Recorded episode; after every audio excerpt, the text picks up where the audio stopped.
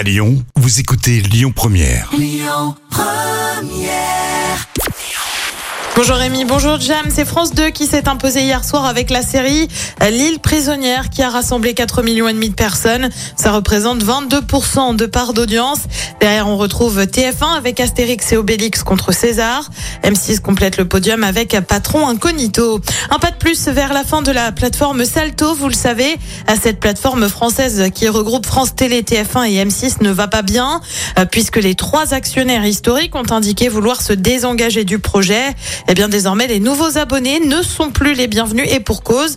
On peut lire ce message. Il n'est malheureusement euh, plus possible de souscrire à Salto. Merci à tous les abonnés d'avoir partagé leur envie et leur enthousiasme pour une plateforme de streaming made in France. Ouais, ça sent la fin. Et puis le chanteur Calogero, bientôt acteur, il va avoir un rôle dans une fiction pour M6. Ça s'appelle Tessa. Le tournage a débuté hier à Marseille. Euh, Côté pitch, on est sur une ado de 16 ans qui a un potentiel en musique. Euh, Jouera le rôle du prof de musique qui la repère. On ignore encore en revanche quand sera diffusé le film.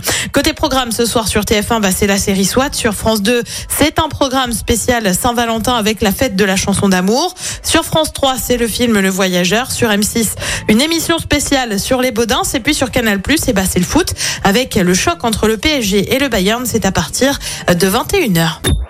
Écoutez votre radio Lyon Première en direct sur l'application Lyon Première, lyonpremière.fr et bien sûr à Lyon sur 90.2 FM et en DAB+.